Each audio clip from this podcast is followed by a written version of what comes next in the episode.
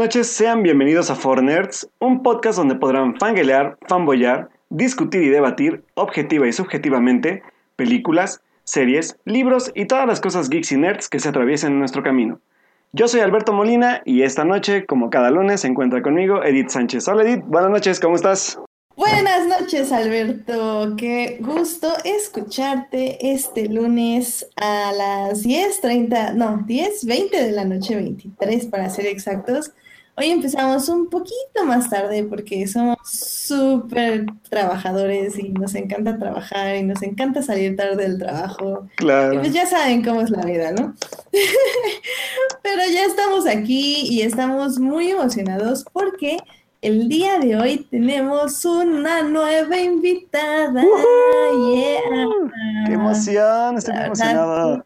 Emoción. ¿Y por qué? Sí, Y- sé, quiero, quiero hacer una, quiero hacer una anotación porque sería como nuestra invitada, ¿qué sería? Nuestra tercera invitada, nuestra cuarta invitada, que da el salto del chat al programa y eso está bien bonito. Ah, sí. Definitivamente es, es una costumbre que queremos que suceda más. Definitivamente. Sí. Pues tú, tú, Entonces, la, ¿por tú la qué presentas. no presentas a nuestra invitada, bueno. Alberto? Muy bien, yo la voy a presentar. Pues bueno, Sí, muchachos, tú. Si ustedes han estado en el chat con nosotros desde hace un año que empezamos, que ella nos sigue desde que empezamos literalmente, en el programa creo que empezó en el tercero, si no me recuerdo. Eh, pues esta noche ya salta del chat ahora al programa nuestra querida Monse, Monse Bernal. ¿Cómo estás, Monse? Buenas noches. Hola, buenas noches, Alberto, Edith. Eh, yo nada más quiero aclarar que los sueños sí se hacen realidad. Por fin me invitaron aquí ¡Eh! Yay. ¿Ya ven? y sí, desde el tercer programa los escucho, a veces en diferido, a veces en vivo. Pero muchas Eh. felicidades ya por el año y todo lo que han logrado. Eh, muchas gracias, Monse. muchas gracias. Es un gustazo Sí, tenerte la verdad, aquí. no, y, y la verdad nos, nos quiere tanto que hasta está viendo en una segunda pantalla el partido de fútbol. Ese es el grado de amor que nos tiene Monse, porque ¿Quién- está jugando? No se cambia. Ahorita, ay, perdón, casi metían gol ya. Ya, ya mejor apago la pantalla. ¿Es América quién? Eh, Tijuana. Oh. Fíjense, Monse. Porque, bueno, para, para quien no sepa, Monse es muy, muy fan de dos deportes en específico. Si no me equivoco, Monse, es fútbol y fútbol americano, ¿no? De la que eres más fan. Sí, precisamente, que es el- mi deporte favorito. Yeah, ven chicos, aquí esto está, está, ya voy trayendo más gente deportiva, porque con eso de que Alberto es cero deporte, Oh, necesitamos déjame- más gente que promueva el deporte, este, la actividad física. Hagan ejercicio y coman frutas y verduras. Excelente, qué buen consejo, Monse, qué buen consejo. Y pues, pues miren, podemos seguir hablando de fútbol y de fútbol americano, pero yo sé que Alberto nos va a odiar mucho. Entonces, mejor, ¿por qué no pasamos a los momentos de la semana ya para empezar este programa que tenemos que hablar de muchas cosas? Me parece perfecto. Muy ¿Ya tienes listo tu momento de la semana, Monse? claro. Perfecto, pues vámonos entonces.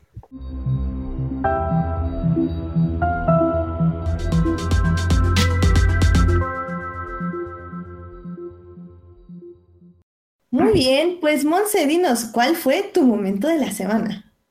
Mi momento de la semana puede ser visto por muchos como algo bueno, como algo malo, pero yo me quedo con esta nueva categoría en los Oscars de la mejor película popular. Me quedo por la reacción que generó en la gente, o sea, todos tenían alguna opinión, eh, pero principalmente que me quedo con el drama que se hizo, que a mí eh, yo les comentaba a varios, me pareció muy divertido que algunos eh, ya dan por muerto el cine y todo eso. Entonces me quedo con, con ese momento que, que fue todo un, un acontecimiento durante la semana pasada. Y no, la verdad es que sí fue todo un acontecimiento. Y Sobre bastante. todo sí. porque creo que muchos eh, argumentábamos, bueno, digo, yo no me metí tanto en el debate, sinceramente, porque pues son los Óscares. Realmente no importa, chicos. Pero bueno, el punto es que para mí, por ejemplo, me hubiera servido más como definir ciertas categorías, como mejor stunt o mejor eh, secuencia de acción. O, o, sea, ¿sabes? Hay, hay como muchas maneras de, de mejorar y de atraer a tu audiencia sin ah, necesidad de, de, la película más popular, porque todavía ni siquiera sabemos cómo se va a medir esto de la película más popular. ¿Va a ser por taquilla? ¿Va a ser por una votación? ¿Va a ser por número de espectadores? O sea, a ver, academia, háblanos, háblanos. Queremos saber exactamente qué define a una película popular y también, obviamente, es este, si, si ser popular significa ser buen cine. Eso también es, es, algo interesante. Porque si nos vamos a taquilla, entonces cada año vamos a ver a Transformers, pues. Claro, claro, y, y esto no quiere decir que sea una buena película, porque ni siquiera tendría las mejores secuencias de acción. Ahora que si nos vamos a mejores secuencias de acción, probablemente Tom Cruise gane todos los años. Eh, ah, sí. Totalmente de acuerdo. Es mejor que sea la categoría Tom Cruise. Exacto. Y ya sería, ¿cuál fue el mejor? ¿Cuál fue la mejor corretiza que se aventó Tom Cruise en el año? Personalmente, si me dejan opinar mi, categoría súper ñoña, sería eh, para mí dividir edición y postproducción. Porque, pues, porque se, hay que dividir las shows. Yo puedo opinar, para mí la categoría que ya desde hace tiempo pienso que deberían de haber eh, añadido es el de director de casting. También. son personas a las que no se les da crédito y pues al final de cuentas son tan importantes como cualquier otro. Y de hecho en, los Golden Globes o no, en los de actores no tienen como tal ese premio, pero sí tienen como premio a, mejor mejor cast, ¿no? Mejor eh, ensemble, ensemble, actor ensemble. No los SAG es. Ajá, los SAG. Pero no se reconoce a la persona, nada más se reconoce al grupo de personas que hicieron buena química. O sea, más bien, más bien como, ah, o sea, yo, yo lo veo también como un premio como lo que hace este, los SAG Awards, ¿no? O sea, reconocer al elenco en sí, o se refieren como más a cómo los eligen. No, más a eh, la persona que los elige. Ah, ya, ya. Sí, o sea, las personas, alguien las puso ahí.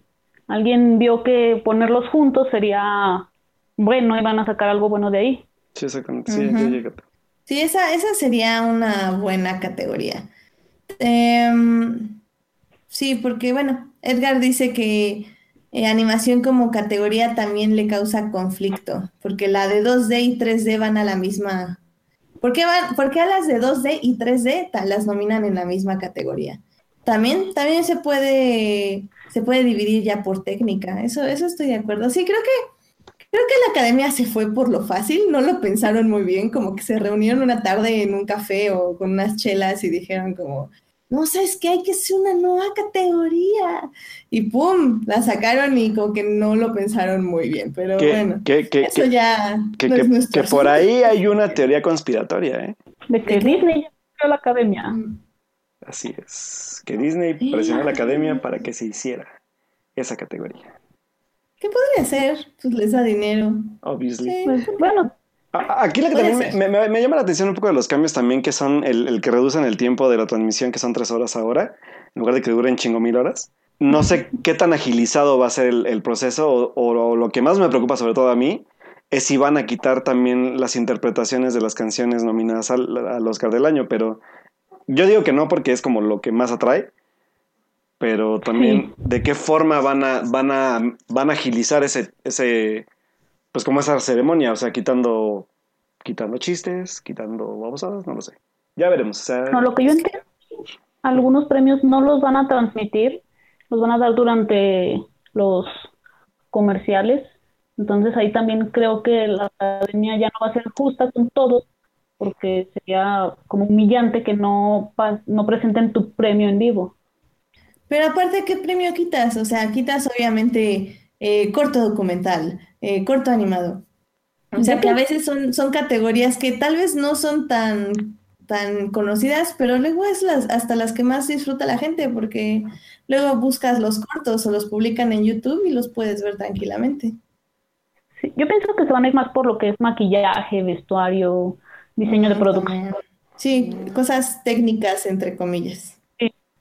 Bueno, pues conforme vaya saliendo más información les vamos diciendo qué onda, porque eh, van a, van a tener que especificar muchas cosas y ya también tanto el Super Bowl como una, una cosa de moda ya se quejaron de que también como movieron la fecha para que empezara antes los Óscares, eh, para que fueran a inicios de febrero, pues ya se están quejando de que le están quitando audiencia y que van a pelear ratings y etc. Entonces, te digo, o sea, creo que creo que los de la academia realmente no lo pensaron nada bien. Pues vamos a ver, porque sí. No, sí, que la NFL no tiene nada que temerle a la academia, ¿verdad? Sí, no lo ah, pensaron bien.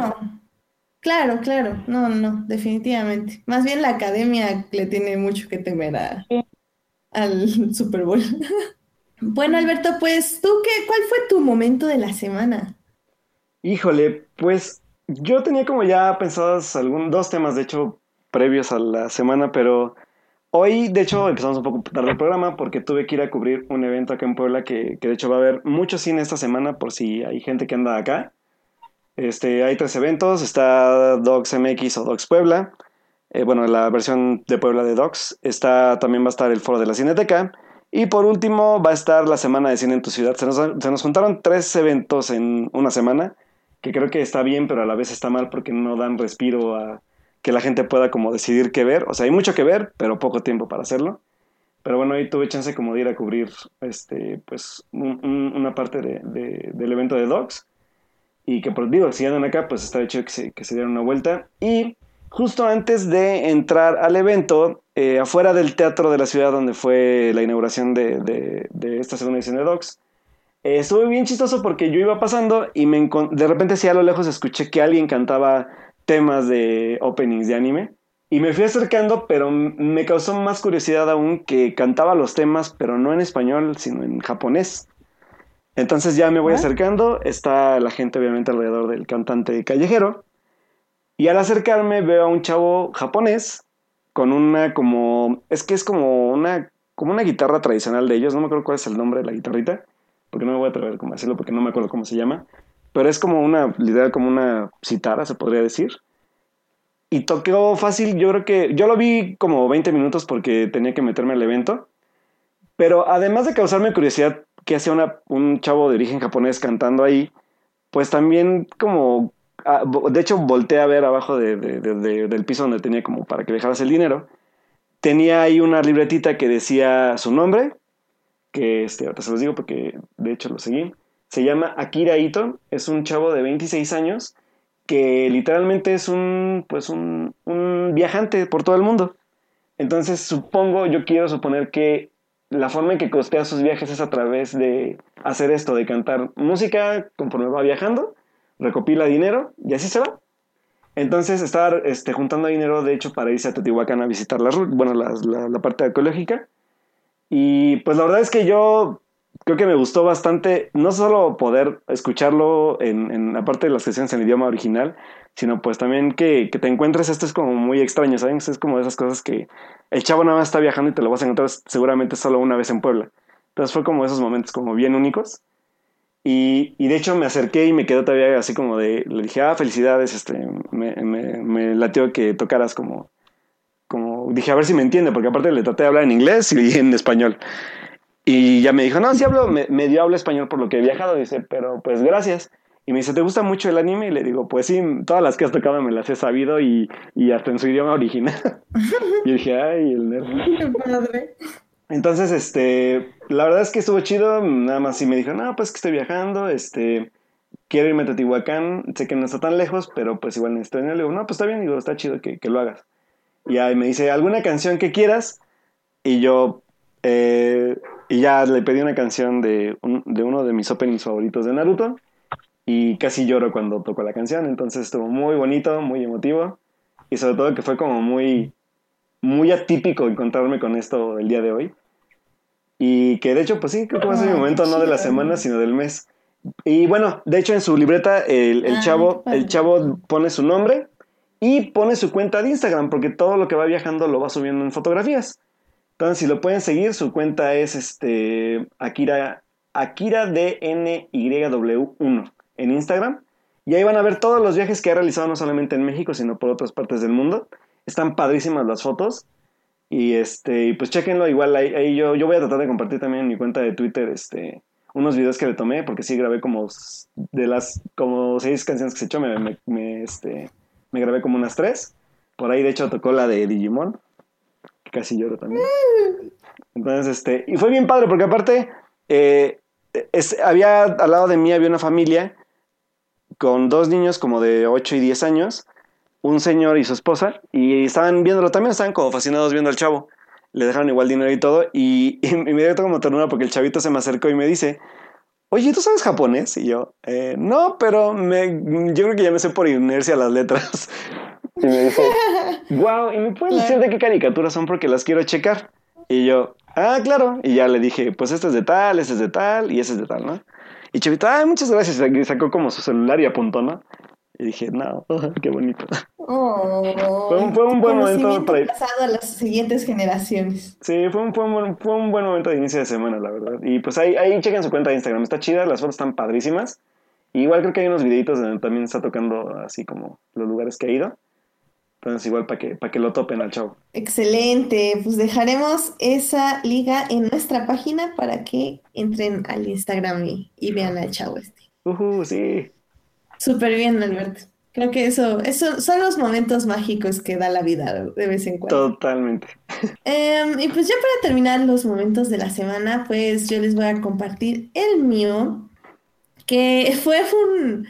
En la semana salió un corto de comedia de la BBC llamado Lead- Leading Lady Parts, eh, que se traduce como, este, ay, bueno, es, ¿cómo se traduce Leading Lady Parts? Es como... Eh, Papeles protagónicos de mujeres. Sí, ¿no? Excelente. Eh, este corto fue dirigido por Jessica Swale y la verdad es que tiene una cantidad de actrices increíble, que es, este, por ejemplo, Gemma Arterton, este, Emilia Clarke, Lena Headey, Felicity Jones, Katie Leung, este, Stacy Martin, entre varias más. Ah, también Catherine Tate, que digo, si alguien la reconoce, fue una acompañante del doctor y pues es increíble esa mujer. Y bueno, también entre ellos hay como un cameo al final de Tom Hiddleston, que la verdad está muy chistoso. Eh, El este, mejor. ¿perdón? Que el final con Tom fue lo mejor. Sí, lo- lo- es, está cañón, porque digo, el corto dura 10 minutos, que creo yo que es un poco más largo de lo que debió haber sido. Creo que si le reducíamos unos 3 minutos hubiera quedado perfecto. Aún así es como una buena sátira, parodia, farsa de lo que pasan todas las mujeres actrices al ser, al tratar de hacer audiciones en pues para un papel, en este caso un papel protagónico, y lo que buscan los, eh, las personas que castean estas mujeres de ellas. Y, y es desde el típico de, que está entregando una línea como súper triste y que le dicen que sonría o, que no es delgada, o que sí puede adelgazar más, o que sí se puede ver como fuerte, pero femenina, pero sonriendo, pero como triste, pero entonces nada más como que sonríe un poco más, pero entonces de- devastada, pero no tan devastada como devastada, devastada, sino como un poco más fuerte, pero no como fuerte como hombre, sino menos fuerte que eso. Y ella es así como, ¿qué? Entonces es- está muy divertido, está muy triste al final del día, porque ah, sí, sí, sí termina siendo una parodia y una farsa, pero pues no dudo que sí pasen estas cosas en la vida real. Eh, pero bueno, en general está muy divertido, tiene muy buenas actuaciones y pues dura solo 10 minutos, así que se los voy a dejar ahí en la página para que lo vean. La verdad es que está, está padre. Mm, No, no, no se lo pierdan, ahora sí. Am, y pues sí, pues ese fue mi momento de la semana. Em, ¿les parece, chicos, si ya nos vamos a las noticias? Va, Va, vámonos. claro. Pues vámonos, Alberto. Noticias de la semana, Eventos. trailers, Hashtag no vean trailers. chismes En en Four 4 Nerds. Pues esta semana hubo algunas noticias, sobre todo de, bueno, obviamente me voy a ir rápidamente con Star Wars, porque eh, no me acuerdo si fue, a- si acaba de ser como oficial. Según yo ya lo sabía, pero bueno, corríjanme si ustedes no lo sabían, pero La, la, nueva serie que va a ser live action, que va a dirigir John Favreau de Star Wars, eh, ya dijo dónde se va a situar y más o menos de qué se va a tratar, que bueno, básicamente va a ser tres años después de la caída del imperio. Esto es después del episodio 6, para los que se ubican por películas. Y va a estar ubicado en Mandalore. Eh, Mandalore es un planeta que conocimos básicamente por The Clone Wars, la serie de Dave Filoni. Eh, este planeta es bélico en, su esencia. Eh, de aquí sale, de hecho, de este planeta sale la armadura de Boba Fett, por ejemplo. Esa es una armadura mandaloriana.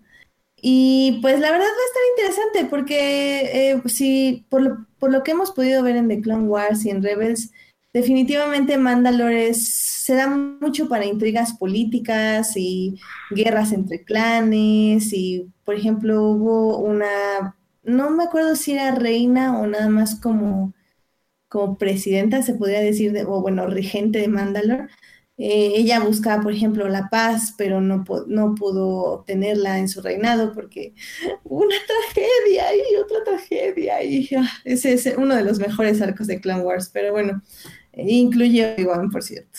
Este, pero bueno, pues a ver qué tal. Creo que esta serie va mostrándose cada vez más interesante.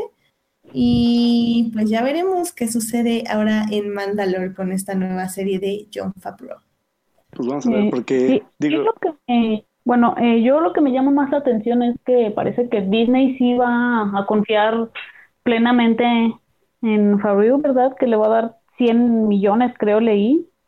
Y la serie va a ser como de 10 capítulos, entonces sería algo así como un Game of Thrones para Disney, ¿no? O sea, de 10 millones por capítulo. Entonces, Sí, sí, sí, es, es bastante, de hecho, ahora que, ahora que lo dices de esa forma.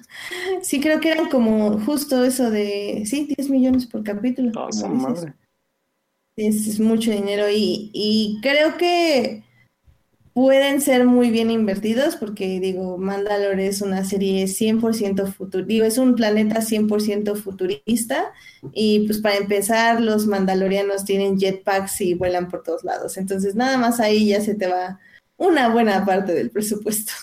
Pues, pues a ver, pues a ver qué pasa, digo, uh, como, como digo con todas estas series y proyectos de Star Wars o de cualquier otra cosa, eh, pues hasta que no lo veamos, sinceramente. Entonces, pero bueno, ahí está la noticia por si ustedes son de los que ya quieren saber algo, algo de Star Wars, algo, algo más. Algo. Por favor.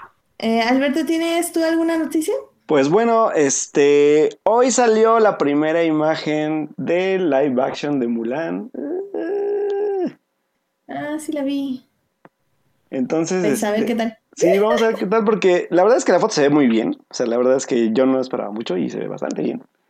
Entonces, este, pues digo, apenas es el primer adelanto, pero ya como se vaya liberando, este, como se vaya liberando ya el, material también de, los protagonistas, pues ya también iremos como viendo cómo va pintando el, el, este, pues el live action, ¿no? ¿Tú esperas algo de este live action, Monse? Eh, ¿De Mulan? Eh, la verdad, sí. Eh, lo que sí me desanimó un poco es que parece que no va a ser musical, pero sí, Mulan es de mis películas Disney favoritas, entonces sí, sí la voy a esperar mucho. Eh, pues sí, pues a ver, a ver qué pasa, como ya hemos comentado en anteriores programas de Forners, van a cambiar muchas cosas que luego me enteré que es por un problema ya de derechos de los mismos personajes, por eso no pueden sacar ni a Li Shang, ni a Mushu, ni, ni a varios así, porque Disney ya no puede usar los derechos que usó para la película, sino que nada más se está basando como en la leyenda, que eso es como derechos libres. Entonces, hubo ahí un problema también serio legal con Mulan. Eh, luego ahí les pongo el hilo que encontré y, y, pues está fuerte, porque la Mulan que vamos a ver definitivamente no va a ser la Mulan de, de la película que tanto amamos. Pero digo, eso no quiere decir que no sea una buena película. Saber qué sucede. Va, va, sí. Em, sí. Eh, también anunciaron ya para los que siguen la serie de Shameless, eh, anunciaron ya la fecha de estreno. Eh, van a ser 14 episodios Nada más que ahora lo- no va a ser una serie corrida como siempre. Em, casi siempre esta serie tiene de 12, 12, 11 episodios por temporada, entonces ahora nos están dando más episodios, pero los van a divi- dividir en dos partes. La primera parte va a empezar el 29 de septiembre. Yo quiero pensar que van a ser siete episodios. Y la segunda parte, los otros siete episodios, van a transmitirse el 20 de enero. Em, estoy un poco triste por esto porque Shameless es definitivamente una de las mejores series que existen y de las más consis- consistentes a pesar de ya tener muchísimas temporadas. Ni siquiera ahorita me acuerdo en qué temporada van, ya deben de ir como en la 10. Em, ahorita les, les este, confirmo esto. Shameless va en la temporada, ah, la temporada 9. Esta va a ser la temporada 9. Eh, Entonces, bueno, pues estoy, estoy emocionada porque amo Shameless, es lo máximo. Eh, que lo dividan va a ser un poco triste, pero bueno, vamos a tener más Shameless, entonces, yay, va a estar padre. ¿Qué más? ¿Tú tienes otra noticia, Alberto? ¿Qué más? ¿Qué más? Ah, yo, yo tengo otra. A ver, venga, Eh, venga. bueno, de hecho Joyce ahorita nos está sacando que la Mulan de Ralph Breaks de Internet, que Ah, sí. awesome.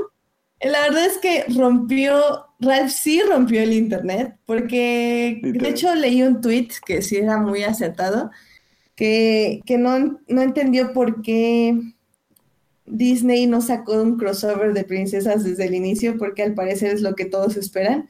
Y la verdad es que sí, ya hay mucho fanfiction de las princesas, de cómo conviven, cómo se llevan. El outfit de Mulan desató las redes en cuanto tanto a fan art y pues especulaciones de, de Mulan y de lo que expresa su ropa. La verdad ha sido muy padre ver todo lo que opinan de, de este crossover de princesas. Ese crossover le va a valer el boleto a la película. Es- sí, yo, yo ya na- yo más la quiero ver por ese crossover, no la quiero ver por nada más. O sea, Me interesa de qué se trata la película, nada más quiero ver toda esa secuencia con las princesas. Sí, estoy de acuerdo. Y lo peor es que ya nos la están poniendo casi toda en los trailers.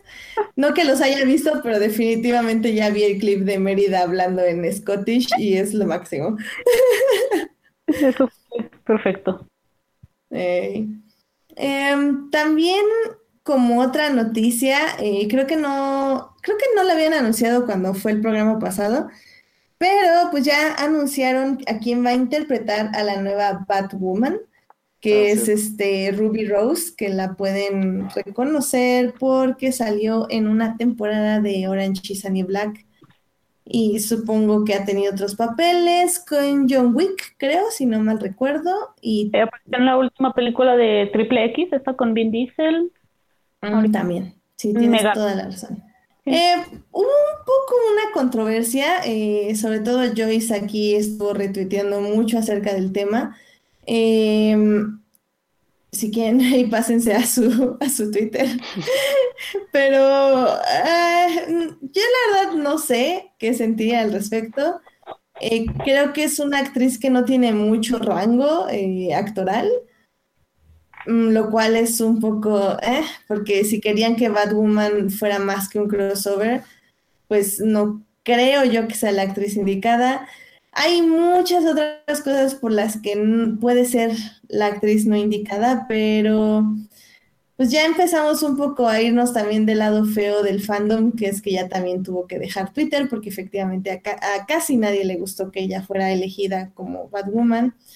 Entonces, ah, eh, nos encontramos de nuevo con esto, esta sobrereacción en redes sociales y, y yo culpo, yo, culpo primeramente a CW porque primero dice que va a castear a un tipo de persona para terminar no haciéndolo. Entonces, entonces si no hubiera dicho nada a CW, pues tal vez hubiera sido menos backlash. Y también sabemos que CW no es lo mejor en representación, así que eh, no sé, pues a ver qué sucede. Ya la veremos en el crossover de todas las series y pues ya veremos qué tal la hace de Batwoman. Súper. ¿Tienen alguna otra noticia, chicos? Yo tenía otra Eh, bueno, a mí me llamó esto la tensión que parece que ya no se sabe qué va a pasar con dos de los Chris de Hollywood en Star Trek. Ah, que parece sí, que tanto Chris Pine como Chris Hemsworth ya no van a regresar para la, la cuarta película de esta nueva, ahora sí que de la nueva generación, ¿no? Sí, cierto. Entonces, Pero yo ni siquiera sabía que Chris Hemsworth iba a regresar. Así que me agarró un poco en curva la noticia, la verdad. Sí, pues se supone que iba a volver el papá, ¿no? Que se supone que es el papá de... Sí. El papá más joven El papá y sí. guapo. guapo. O sea. y bueno, Y yo... que, o sea, lo, lo que me llama la atención es que iba a tener que dejar de hacer ejercicio este Chris Hemsworth, porque si no, no podía llegar de tipo Thor. O sea, no manches. Sí. Quién sabe, se puede justificar con cualquier Yo cosa. creo que por eso no le atinaron al precio. Tenía que hacer mucho cambio físico y dijo, no, es que es, es mucho para ese dinero, gracias. Pues vamos a ver cómo le afecta hasta la saga, porque al final de cuentas había gente que sí lo seguía por, más que por- obviamente por el regreso de ese güey, pues por Chris Pine, que era como, pues ya, el, el- la estrella por la que iba la gente a verla también. Entonces, vamos a ver cómo, cómo solucionan esto.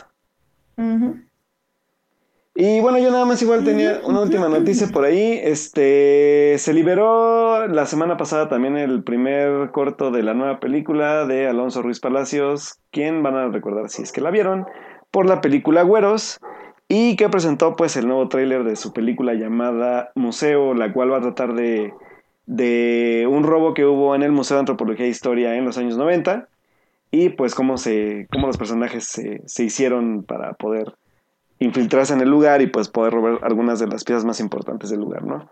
La película pues está protagonizada por Gael García y lo interesante de este proyecto, además obviamente de la producción de, de la película, es que está detrás del mismo, en parte también creo que de distribución, YouTube Originals, que es como esta nueva línea de YouTube para pues producir este tipo de contenidos nuevos. Entonces, este, pues primero yo me emociona la idea porque es Alonso Luis Palacios, si no vieron Güeros, tienen que verla porque me entenderán por qué lo digo, porque es una gran película. Y pues igual el tema suena bastante interesante.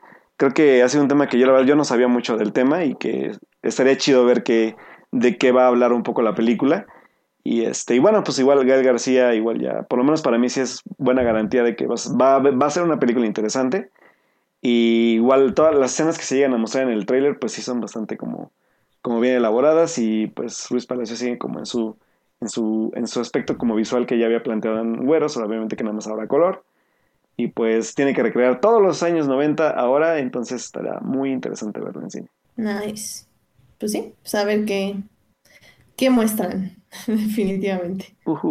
Em, y ya nada más para terminar la sección, eh, creo que hace tiempo les había hablado de este proyecto de pánico de masas llamado Noctambulante. Es este, son estos maratones nocturnos de cine de terror y gore que hace este colectivo eh, donde muestran básicamente toda la noche y madrugada películas y ustedes pueden llevar su sleeping o llevar sus cobijas y acostarse y ver cine de terror toda la noche.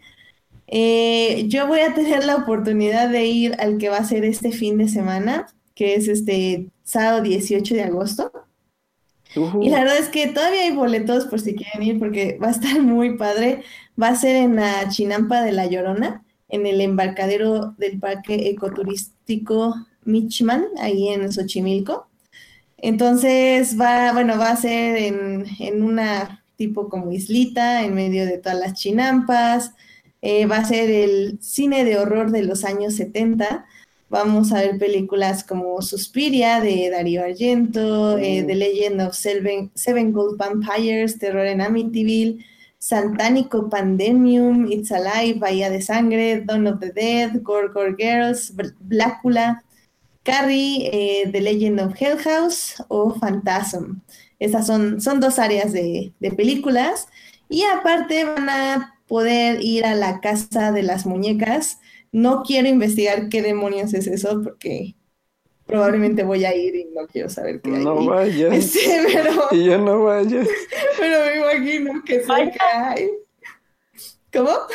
No vayas. Sí, no, no vayas. No, pues es que pues ya pagamos. Co- Como eres de gallina, ya no quiero saber cómo va a salir de ahí. No soy una Soy una gallina gorda. Y aparte, eso está abierto desde las 11 de la noche. O sea, puedes ir de 11 hasta las 7 de la mañana. Oh, su madre. Solo sé que no voy a ir de 3 de la mañana a 4. Eso estoy segurísima. Ah, se llama Isla de las Muñecas, perdón. Em, entonces, bueno, pues va a estar, se oye que va a estar padre, pues ya les contaré el siguiente lunes si sobrevivo. Y si, y si no estoy así como toda desvelada porque no puedo dormir del miedo. Pero se oye padre y esas Sí. experiencias luego están buenas, porque es ir a acampar y es a morirse de frío mientras ves cine de terror y al parecer visitar una isla de muñecas o algo así. Se me hace rarísimo que tú Ya. vayas a eso, ¿sabes? Está padre. Bueno, sí, esa experiencia suena chida, pero, cosas. pero bueno, vamos a ver cómo O sea, te va. son películas que no veía, no vería yo sola en mi casa, ¿sabes? Solo las vería en cosas así.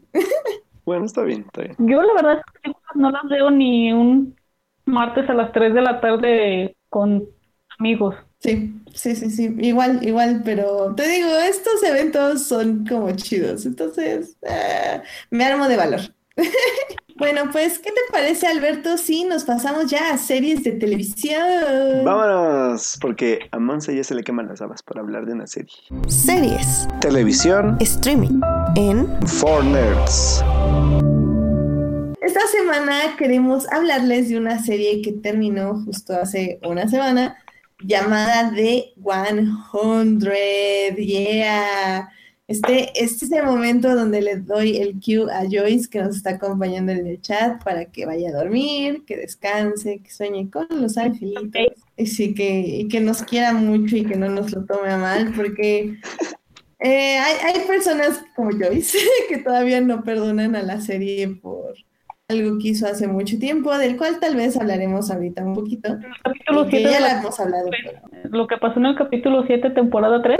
Probablemente sí, sí, temporada 3, efectivo. no manches, ¿cómo te acuerdas del capítulo, Dios?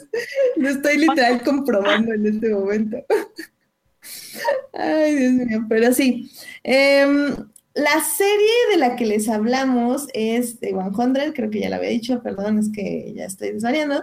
Em, esta serie es de CW.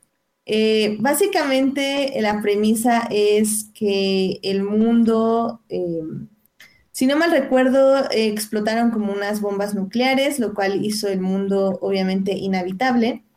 Eh, hubo gente que, es, que literal estaba en estaciones espaciales y que sobreviven gracias a ello. Eh, juntan todas estas espaciones- estaciones espaciales y les llaman la arca. Si, Monse me corregirá aquí si me, Sí, es el si me equivoco en algo, en arca. Eh, básicamente pasan 100 años de esta devastación nuclear en la Tierra y ellos piensan que ya debe ser seguro regresar a ella. Pero obviamente pues nadie quiere regresar y morir en el intento, entonces lo que hacen es que como ya se está acabando todas las raciones, la comida, el oxígeno y el agua del arca, tienen que mandar a alguien para ver si, ya pueden regresar o se quedan todos ahí a morir lentamente en el arca. Para esto, eh, digamos que hay un sistema legal como muy fuerte donde si cometes cualquier tipo de crimen, pues básicamente te, Te avientan flotan. al espacio, sí, te, te float, le dicen ellos, este, pues te mandan al espacio a morir y rápidamente todo se acaba ahí. Entonces deciden que en lugar de matar a 100 jóvenes que han infringido la ley, los van a mandar a la Tierra, pues para que se mueran ahí si se tienen que morir o sobrevivan y les comprueben que ya efectivamente pueden volver a la Tierra. Eh, The 100 empezó muy bien, o sea, la verdad es que no sé tú, Monse, pero yo no me esperaba una serie tan redonda la primera temporada. ¿Cuál, cuál fue tu impresión de la primera temporada de esta serie? Eh, sí, la verdad yo empecé a ver por un anuncio que vi en MTV, creo, cuando todavía pasaban anuncios. Y dije, pues bueno, vamos a ver qué tal. Y la verdad es que me sorprendió bastante y más tratándose de una serie de CW, ¿no? Que ya sabemos, pues, que tienen un modelo a seguir, ¿no? Ujú. Y sí me sorprendió porque como tú dices es muy redonda, o sea, y tenía una premisa diferente, muy interesante. y es como muy sólida. Me parece que a pesar de lo que pasó en aquel capítulo, eh, es la es la mejor serie de, de la CW. Wow, la mejor serie. Hmm. Mm, interesante, esa se va a poner buena. Mucho de dónde Es que, bien, si bien la primera temporada tiende a ser como muy dramática en el sentido de que, pues sí hay como tensión entre personajes, ya saben, tensión amorosa y así, la verdad es que se va convirtiendo en un panfleto muy fuerte sobre lo que uno hace en situaciones de sobrevivencia. O sea, al final del día, estos 100 jóvenes llegan a la Tierra y se dan cuenta de que una, este, sí ya es habitable, pero que no les interesa que los del arca se enteren de que es habitable. Y dos, también se enteran de que realmente no están solos, de que hubo humanos que también sobrevivieron, que les llaman los grounders, y que estos mismos también tienen un sistema muy complejo de, justicia, de liderazgo, de sobrevivencia.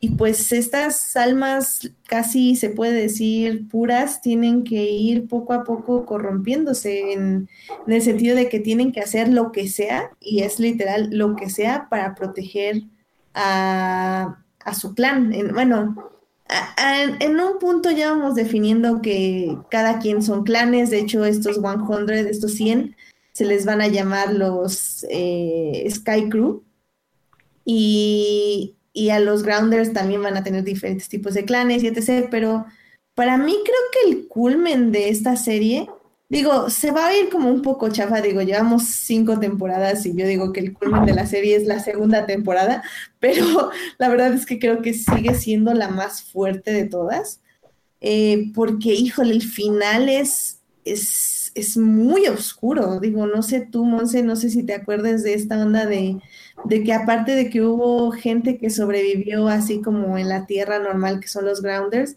también sobrevivieron personas en los búnkers presidenciales de los Estados Unidos.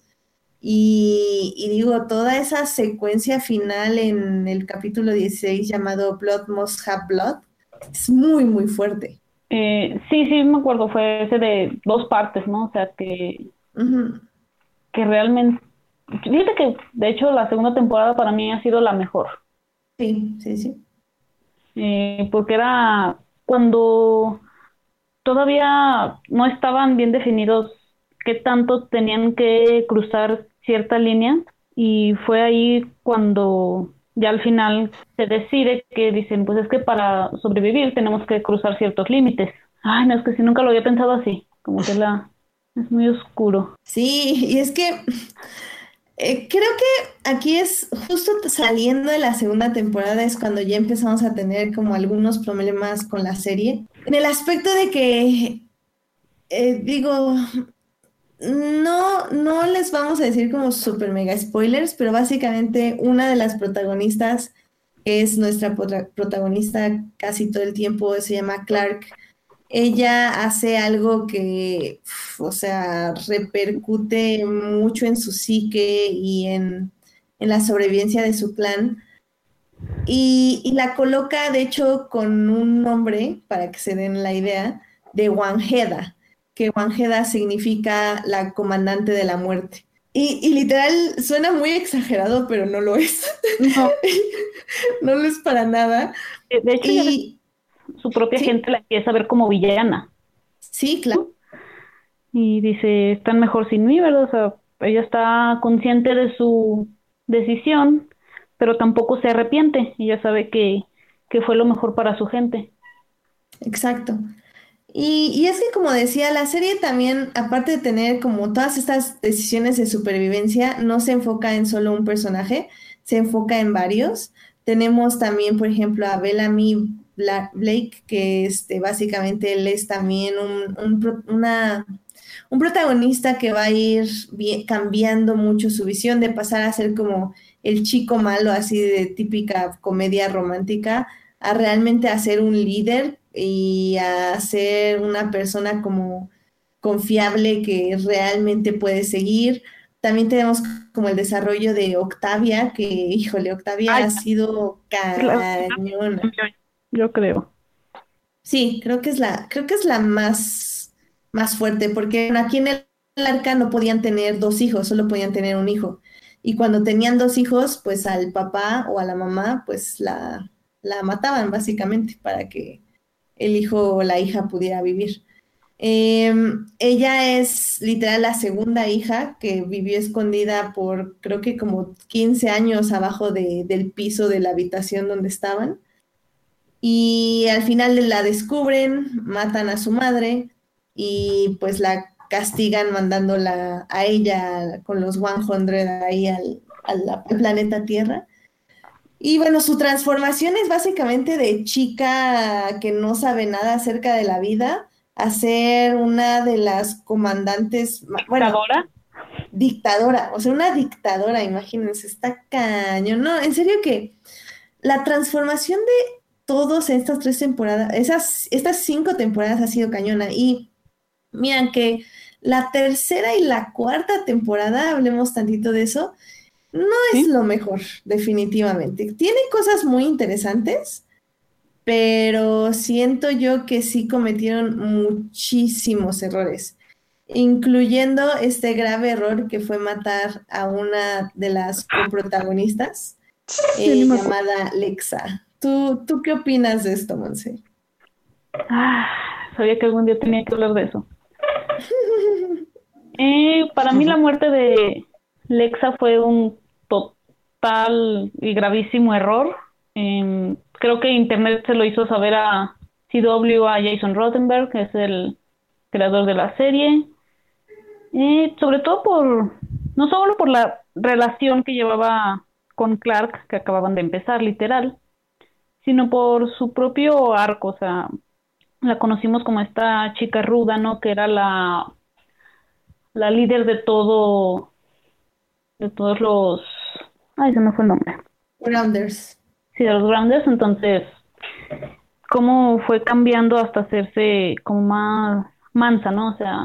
Como más bien empezamos a ver que no solo era una líder fría, sino que también eh, gobernaba a través de las de, que amaba a su pueblo, de que si bien su cultura es como muy violenta, todo se enfoca a que su pueblo esté enfocado en básicamente saber que la comandante está tomando las decisiones correctas porque está viendo por ellos y porque los cuida y porque en cierta forma pues los ama y, los quiere cuidar y proteger.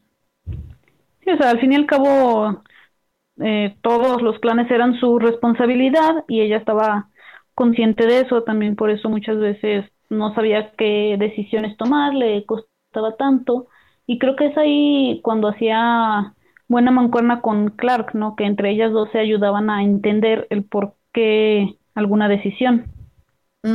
Sí, digo, justamente en esa tercera, cuarta temporada se empezaron a complicar muchísimo las cosas porque ya empezamos a ver como que la comandante era la elegida por una tecnología que entraba a su cerebro y que guau, y que la inteligencia artificial y que a la fría que ella, eh, pues todo mundo se va a arrodillar ante ella y le va a rendir mm, todo y le va a dar su vida. Sí, no, no, este, creo que, creo que sí, o sea, la serie es muy redonda, o sea, muy redonda las primeras dos temporadas, pero sí la tres y la cuatro, aún así les recomiendo que la vean, pero sí tienen que darle muchas cosas. También Bellamy por ahí se vuelve como loco y empieza a matar gente y todo así como, what the fuck, Bellamy, cálmate. Y no sé, estuvo, estuvo muy raro, pero rápido, bueno, ya pasemos a la quinta temporada, que es la, la que acaba de terminar. Y la verdad es que no sé tú qué opinas, Monse, pero fue un gran acierto de CW, eh, porque, bueno, decidieron que esta quinta temporada iba a empezar eh, seis o diez años después de la cuarta. Seis años después de la cuarta temporada y fue un gran, gran, gran acierto. No sé tú qué opinas. Eh, sí, yo pienso que de hecho eh, esta quinta ha sido la mejor desde la segunda. Fue lo mejor que le podía pasar a la serie Un Salto en el Tiempo porque ya se estaba como estancando mucho. Sobre todo en el desarrollo de sus personajes. Creo que ya no, ya no sabían qué hacer con ellos porque pues, no podían evolucionar tanto en tan poco tiempo. Y darles un respiro de seis años. ¿No has visto The Walking Dead? Ah, Ay, que no, tienes The Walking ¿Qué importa cambiar de un capítulo a otro? Bueno, bueno, pero hay que ser un poco coherentes, supongo yo.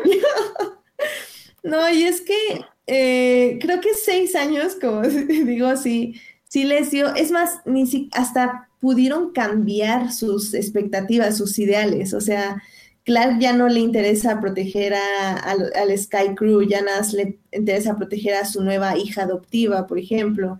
Bellamy eh, consigue un- romper con su hermana completamente. Su hermana Octavia se convierte, como ya decíamos, en una dictadora de sangre. De hecho, se le llama la plot reina.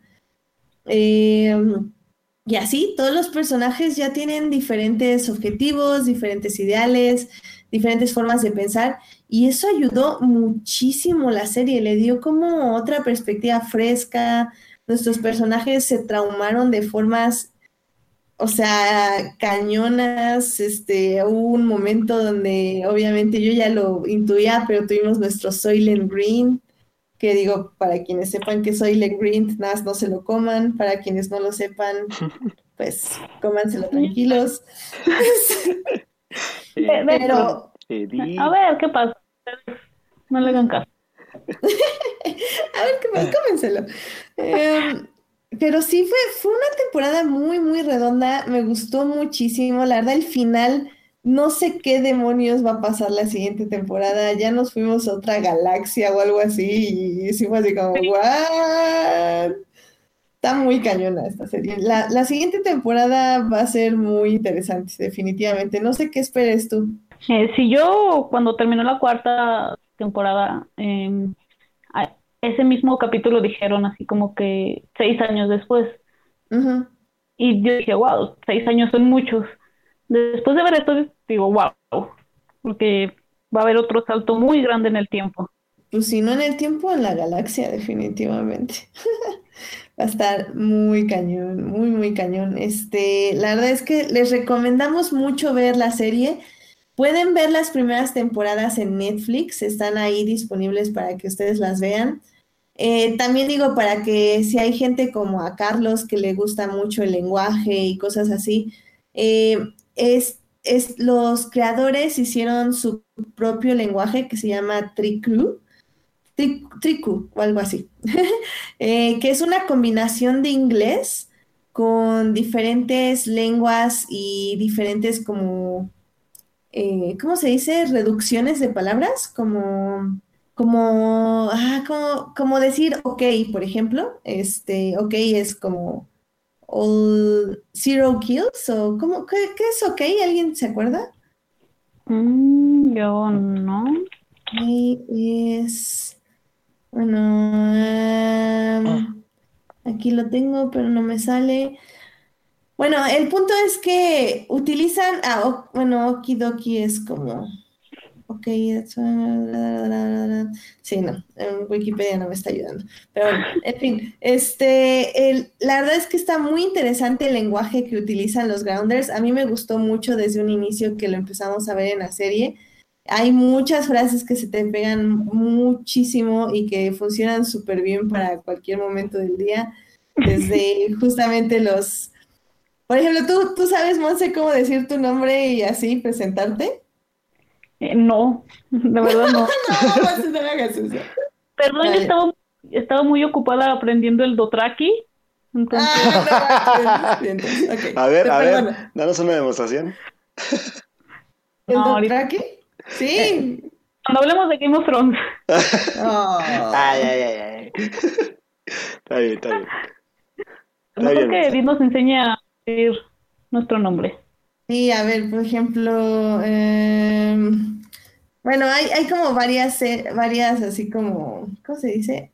Ah, ya, perdón, es que aquí estaba, estaba buscando cómo se llamaba el, el lenguaje, es tri, trigeda, trigedasling, trigedasling. Y es este, es justo esto de, este, del lenguaje de ahí de The 100. Y bueno, pues si quieren eh, presentarse, como quien dice, se- tendrían que decir A Lake, Edith con Sánchez Crew. Y pues ya, ahí sería. esa, esa sería la presentación. A Lake, Edith con Sánchez Crew. A Lake. Ok. También hay como cosas como de tu pelea está, se ha terminado, Yukon Play, Esteodon, así cosas, por ejemplo, las comandantes se llama Heda, ese es comandante, y ya quedamos que la comandante de la muerte es One Heda. O sea, tienen, tienen sentido, ¿eh? Y si es un lenguaje que está estructurado así como el Dothraki o como el del Señor de los Anillos. Así que, bueno, pues ese es como un plus. Así que si les interesa, pues ahí está para que, para que lo analicen y para que lo vean. Está, está muy padre. La verdad es que yo recomiendo mucho de 100 y pues a ver si les gusta, díganos qué tal, qué tal les parece y pues véanla. Em, ¿Quieres decir algo más de esta serie, Monse, o nos pasamos a la que sigue? Eh, no, ya solamente que sí véanla porque también les hace de repente así como que preguntarse qué haría, qué sería capaz yo de hacer con tal de salvar a mi gente, ¿no?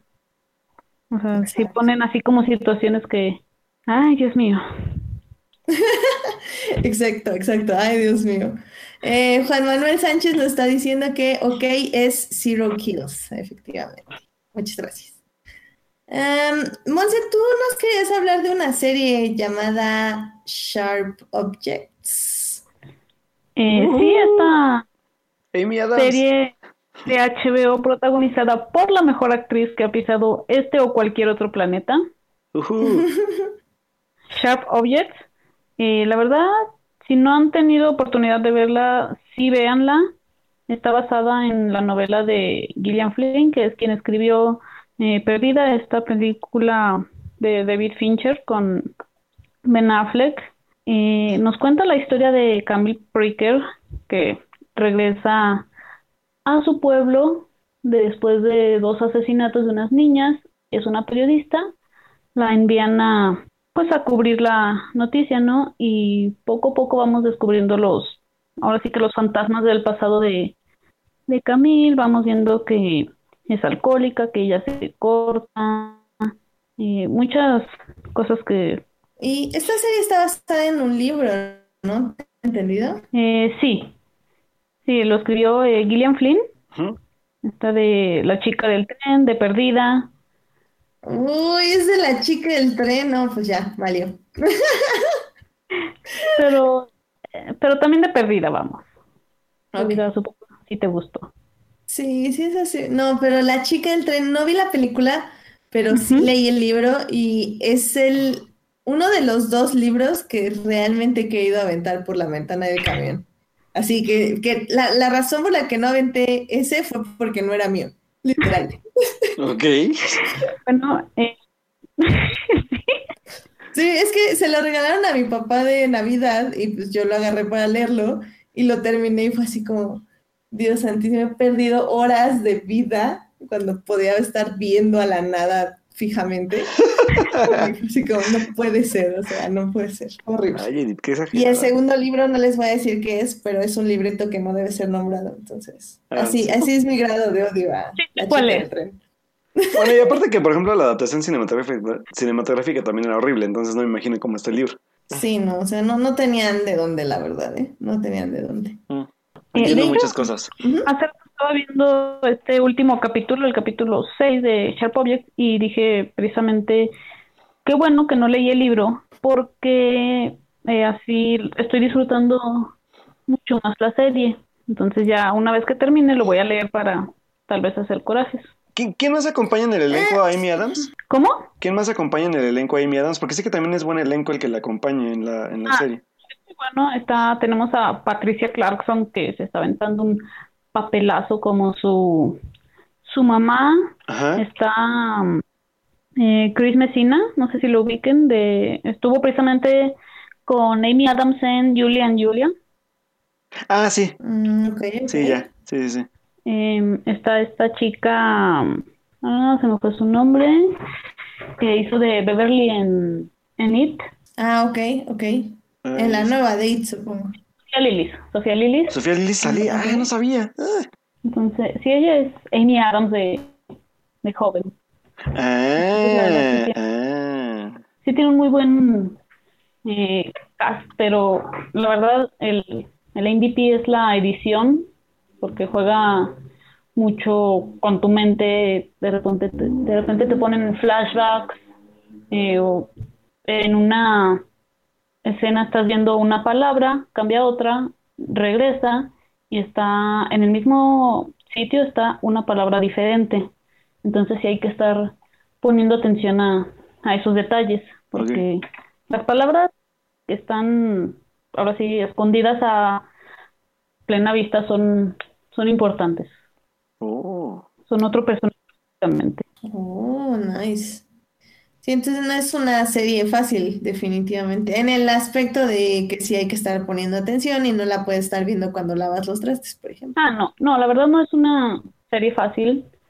Es de hecho un poco lenta, podría decirse, pero yo la verdad no la veo así. Pienso que cada momento tiene su, su importancia y eso lo vamos viendo ya después. ¿Cómo con qué serie la compararías? Ay, la verdad, mm, ahorita no se me ocurre ninguna porque sí es algo así como diferente. Mm, ok.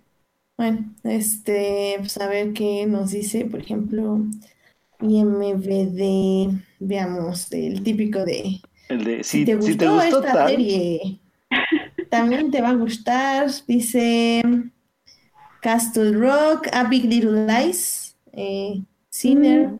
mm, pero solo porque es de ok. HBO, ¿no? Pues, ¿tú ya viste Big Little Lies, Monse? ¿Podrías compararlas? Y pero no, no mucho realmente. Sería más por el por el suspenso de quién fue el asesino o qué pasó. No tanto, yo lo veo más por la estructura, por cómo está llevada a cabo cada una. Ok. Pues por lo que veo, Sharp Objects lleva seis episodios de ocho, entonces el séptimo episodio se transmite el 19 y el final de temporada va a ser el 26 de agosto. Súper rápido. Entonces, sí, pues ya fueron ocho episodios, ya se va a acabar. Alberto y yo nos tenemos que poner a verla porque Sí, vamos un definitivamente es una serie de la que muchos están hablando. Sí, sí, sí. No como la otra serie de la que están hablando que no quiero ver. ¿Cuál? ¿La de la Casa de las Flores? Eh, ya sé. Sí. ¿No la quieres ver? No, a ver, a ver, a ver. No me hagas un... ¿Ah? Si no la has visto. Ay, no. ¿No A lo has visto? No, pues ya es que me dijeron que la viera, pero estoy pensándolo seriamente. Por el simple Bueno, hecho de quién está detrás del proyecto, solo por eso. Híjole, es que sí, en ese aspecto te entiendo. Solo por eso. Y, y- y lo peor es que he visto la mayoría de sus películas y creo que de todas las que he visto, solo una es la que menos se me ha hecho tan peor. A ver, porque, bueno, hablemos tantito de La Casa de las Flores. Eh, La Casa de las Flores es una serie de Netflix que salió creo que el sábado o el viernes. El viernes. Eh, el viernes está dirigida, bueno, el showrunner se podría decir es Manolo Car- Caro, que por cierto creo que tiene como todos los créditos de esa serie, era como el escritor, editor, director, bla, bla, bla, Pues bla. igual que sus... Es que literalmente, o sea, si, si no tienen como el background de quién es Manolo Caro, Manolo Caro es como un productor teatral que empezó con una obra llamada No sé si cortarme las venas o dejarme las largas, que después de ahí dio el salto a pues a la pantalla grande con la adaptación de la película de bueno del teatro a la película y de ahí pues ya siguió también con otras otras como obras que también fue Amor de mis amores según no me recuerdo y pues también tuvo otras películas como como este Elvira, no sé si, si darte mi vida o porque no qué, no, no Te sé. daría mi vida, pero la La estoy estoy usando. usando, algo así, ándale. Y la última que es la más reciente, que esa creo que sí, la, la vi porque igual me llevaron a verla, pero sí la aguanté bastante porque creo que es de las más digeribles, que es este La vida inmoral de la pareja ideal. Y pues la verdad es que mm, creo que el tono de Manolo Caro supongo que es el mismo que se mantiene en la serie y creo que le queda, de hecho, creo que le, le quedaría más el formato televisivo que el cinematográfico por el tipo de, de cine que hace, que es la razón por la que a mí su cine no me gusta, que es un formato pues literalmente basado como en la telenovela mexicana, un poco como de temas tropical, tropicalizados, este, temas pues obviamente de un drama un poco azotado, eh, una producción que la verdad también en su cine no es en producción puta que digamos muy muy, muy producido, más bien creo que es una, es una producción muy simple, eh, son escenarios casi, casi igual teatrales, este, no hay más mérito que, que creo que lo que tienen sus diálogos, que igual sus diálogos son como temáticas como muy, este, creo que más allá de lo, de lo que Manolo Caro ofrece en temas, para mí, más que el tema es más bien como los toca, que es, que es como siempre buscando el shock value de los temas, o sea, como que dándoles demasiada importancia cuando la verdad es que hay veces que no creo que lo meriten, pero creo que, este, digo, no sé, ya la vio, no sé, no sé qué, qué, qué tal está la Casa de las Flores a, a, a, a lo que yo creo que puede ser. Eh, a mí la verdad sí me gustó la serie, sobre todo me gustó este formato telenovela, ¿verdad? Como tú dices, sí tiene ya un estilo, pues ya el estilo de Manolo Caro, ¿no? Y creo que aquí lo explota, eh, abusa de él, él mismo entiende ya su público y le saca provecho. Pues bueno, digo, digo, al menos ya, yo creo que el público de Manolo Caro ya está muy, muy, muy, bueno, como que ya está muy determinado, o sea, ya, ya sabe a quién se dirige. Aunque lo que no sé si vaya a servir la serie también, o lo que tú hayas visto ya de toda la serie, que ya la viste, es si va a traer más público aparte del que ya tenía. O sea, si, si abre como este abanico como a, como a que haya un poco más de expansión a, su tipo de, narrativa y su tipo de, productos que ofrece él. Eh, fíjate que yo no creo porque eh, hay temas que tal vez eh, todavía muchas personas de mente cerrada lo van a ver como algo que, ¿y eso por qué? ¿Y eso cómo? Entonces, creo que sí va a seguir como con el mismo público, si acaso se suman unos cuantos, precisamente por tener el, por tener al alcance la plataforma, ¿no? Que de repente, pues a ver cómo está esta serie ya no es así de tengo que pararme, tengo que ir hasta el cine y pagar un boleto. Claro. Pero, ¿sabes qué? Aparte, digo, yo no he visto ni una de las películas de este tipo, ni sinceramente me interesa verlas. Eh, sobre todo porque sé dónde las hizo y así, pues, como que. Eh. Entonces, este. No me interesa, pero creo que La Casa de las Flores funciona muy bien el formato de media hora también, como dicen. O sea, no hay que comprometerse tanto y aún así pasan volando los episodios. O sea, eh, yo nada más pude ver tres porque la empezamos a ver ya en la noche el domingo y fue así como, no, ¿por qué no la empezamos a ver el sábado? porque si no, yo creo que sí la hubiéramos visto todo el fin de semana. Y es que, o sea, sí, eh, el formato es de telenovela, obviamente, con una producción muchísimo más grande y más em, cara eh, que viene siendo Netflix, que saben grabar bien y grabar con buenas cámaras y buenos escenarios, bueno, buenos sets y como con buenas intenciones de grabar y ya no tanto como telenovela. Pero creo que, bueno, más bien pasa algo parecido a, a Los Nobles, ¿no? Que son como esta sociedad mexicana, eh, pues ni siquiera sociedad, es este pequeño, minúsculo porcentaje de personas, eh, se puede decir privilegiadas en lo económico, eh, que tienen como esta vida, como ellos dicen, perfecta para las cámaras, pero por dentro es básicamente una familia disfuncional creo que este formato funcionó súper bien con los nobles y, ellos lo sabían, o sea, sabían cuando estaban haciendo los guiones de esta serie, que iban a funcionar mientras se ponga esta familia en situaciones ridículas, entre comillas, o que no pertenecen a su mundo. Creo que está muy bien manejado, como digo, llevo tres episodios y estoy súper convencida de que me van a gustar los que siguen en ese sentido, en el que es, en el sentido de que es muy bien, la farsa está muy bien llevada, la comedia está muy bien llevada, eh, los personajes están muy bien escritos. Em, cada uno tiene ya su molde y su estereotipo, pero saben como por dónde llevarlos y hacia dónde llevarlos. O sea, ninguno nos va a dar ninguna sorpresa, siento yo, no, no sé, Monse, ahorita que diga que ya, ya que la vio completa, pero siento yo que va a ser básicamente lo mismo toda la serie. Obviamente van a cambiar un poquito porque, bueno, de eso tratan las series, de que evolucionemos y no seríamos una vil telenovela. Pero bueno, Netflix creo que sabe, entiende que sí tienen que evolucionar un poco sus personajes, entonces vamos a ver algo de ello. De hecho, yo ya lo empecé a ver sobre todo con el personaje de Verónica Castro. Y pues es eso, es un- una serie, siéntete bien, burlándote un rato de la sociedad burguesa mexicana y todas sus idioteces y la forma en que hablan, te les complica la vida. Y es súper divertido, sinceramente, y, y todo está llevado de forma fársica y de forma exagerada. O sea, desde cómo Cecilia, Cecilia Suárez se llama, Este, Eh, cómo, cómo ella habla, hasta como las situaciones de, de la otra hermana, de esta um, A- Aslin de- Derbez. Elena se llama, eh, de cómo ella trae a un novio afroamericano, entonces obviamente está como lo políticamente incorrecto, entre comillas, de cómo se expresa la familia de él.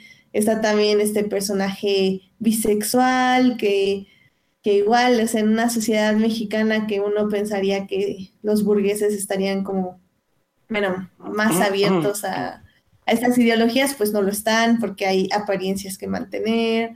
Entonces, eh, eh, o sea, como, como digo, los moldes están súper bien estructurados y están sabiendo jugar muy bien con ellos. Este, Monse, no sé si tú me puedes decir si, si va a haber como un desarrollo al final de algún personaje de estos.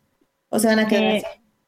Desarrollo sobre todo el personaje de Paulina, este de Cecilia Suárez, que no voy a dar así muchos spoilers, pero vemos desde los primeros capítulos que ella es quien se encarga como de, quiere arreglar todos los problemas de la familia, ¿no? Y al final, pues, ya dice, ¿saben qué? Bye. Eh, pero todos los personajes, la verdad, sí se quedan más o menos en lo mismo. Entonces sí, pero creo que eso mismo le ayuda a la serie. Como dices, o sea, es toda una farsa, Ujú. eh, una sátira de toda esta, eh, la familia privilegiada. Y también, eh, hace rato decías de que Netflix eh, graba bien, hace bien las cosas. Em, yo me acuerdo cuando estrenó Club de Cuervos, no sé si recuerden. Ujú. La serie, o sea, la verdad estaba mal hecha al principio, o Ey, sea, sí. se escuchaba, se escuchaba mal, es algo que yo recuerdo mucho. Entonces creo que ya Netflix eh, va a empezar a apostar por más proyectos así, tipo novela, ¿no? Eh, ya lo vimos con Luis Miguel. Y sí se ha notado un gran cambio en- de Club de Cuervos ahora a la Casa de las Flores. Sobre todo en el arte, o sea, diseño de, de, toda la casa y todo eso está muy cañón, o sea, la ropa está muy bien pensada, las paredes, los colores, todo, todo, la verdad estoy, estoy muy sorprendida porque si bien se ve barata en el aspecto de que son pocos escenarios, pocos, eh, po- pocos sets, eh, cada set está muy bien cuidado, entonces eso la verdad habla, habla muy bien de Netflix, sinceramente. Eh, sí, es algo que la verdad yo desde Luis Miguel me, me fijé, o sea, ya saliéndonos poquito de, de la trama de la Casa de las Flores y que, pues es bueno, ¿no? Esto, no sé si Netflix lo vio venir y se preparó o no después de la salida de los productos de cierta televisora, ¿no? Que por cierto, si les interesa, en el Twitter de la Casa de las Flores salió, salió un Paulina de la Mora Challenge, Ay. que es básicamente para que hablen como Paulina de la Mora. Y ya también ya contestó la actriz este, Cecilia Suárez, que ya no está, básicamente les reclama a todos de que se burlen de ella, de cómo habla, pero lo hace obviamente haciendo la voz.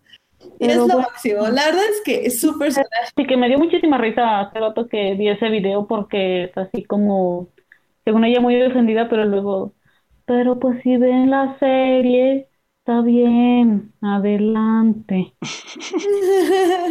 Ya sé. Pero es que lo hace súper bien. Y mira, que muchos dicen que obviamente así no habla este, la sociedad burguesa de México, pero si ponen atención, sí hablan así, pero obviamente más rápido, ¿sabes? O sea, es, es como decía, es una farsa, pero Sí, está es que- padre. Burlarse precisamente de agarrar cierta, algo que hagan ellos, no sé, ¿verdad?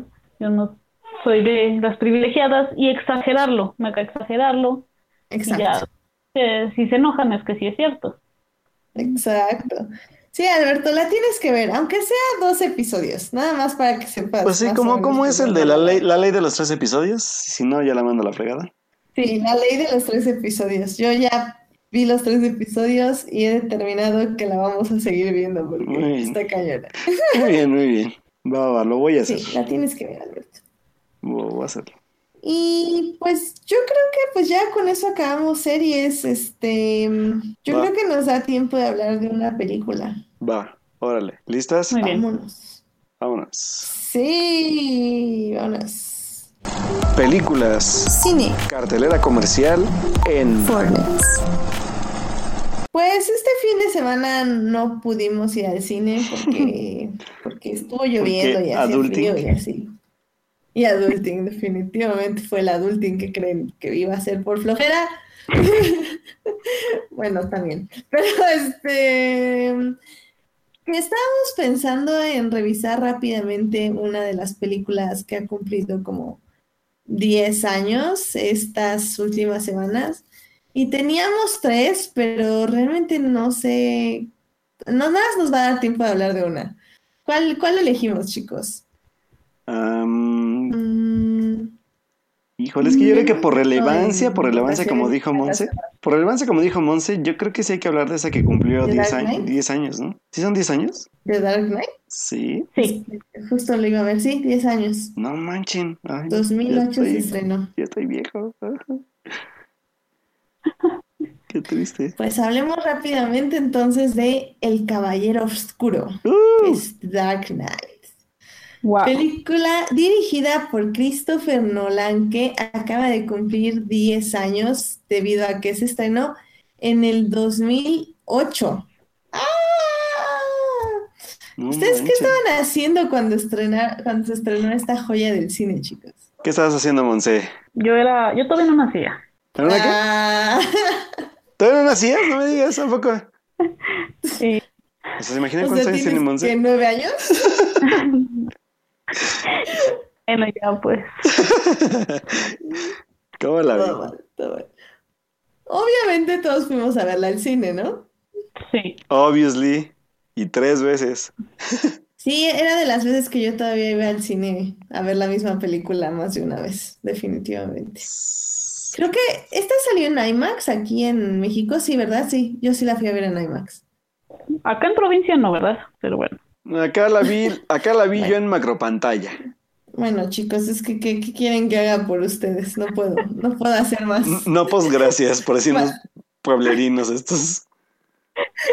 Yo, yo sí la fui a ver en IMAX en universidad y es que recuerdo específicamente que probablemente en esa época estaba yo entrando a la universidad o a la mitad o, o saliendo. Ay, no me acuerdo. Yo El estaba, punto es que no estábamos en la uni, ¿no? Ajá, Sí, estábamos en la uni. Yo me acuerdo que estaba en la uni. probablemente. Yo me Sí, acuerdo, probablemente estábamos en la universidad. yo, yo me acuerdo, ¿sabes por qué? Porque yo fui de vacaciones exactamente el fin de semana que se estrenó a Veracruz, porque eran vacaciones de verano aparte. Entonces, este, chistoso porque era así como de yo con mis amigos, así como de, porque fui con mis amigos, fue como de, oigan, pero allí en Costa Rica habrá cines. Es que quiero ver la película. y así de, no mames, Alberto, venimos de vacaciones, no venimos al cine. Entonces, pues ya la tuve que, la tuve que ver, no la vi el, el mero día del estreno, pero la vi el, bueno, como eran vacaciones, la vi creo que regresamos un lunes, la vi el martes. Y, oh, Dios mío, oh, Dios mío, oh, Dios mío. Bueno, yo que- quiero aclarar que yo estaba en la secundaria cuando salió esta película. Ah. ¿En la secundaria? ¿En serio? ¿What? Sí. Ahora sí no les estoy mintiendo. Damn, acabamos de descubrir más o menos la edad de De Monse. Monse, y ya me sentía aún ahora más viejo. qué gachos. Muy bien, Monse. Sí, la secundaria. ¿Te dejaron pasar, no la clasificación C? Oye, tampoco. No, No, no. pues sé. Pues, Pero- sí, sí hay momentos bastante oscuros durante la película, ¿eh? Oh, sí. Algo. No, de hecho sí, yo no esperaba una película así, la verdad. O sea, yo esperaba batipezones, ¿verdad? O marro.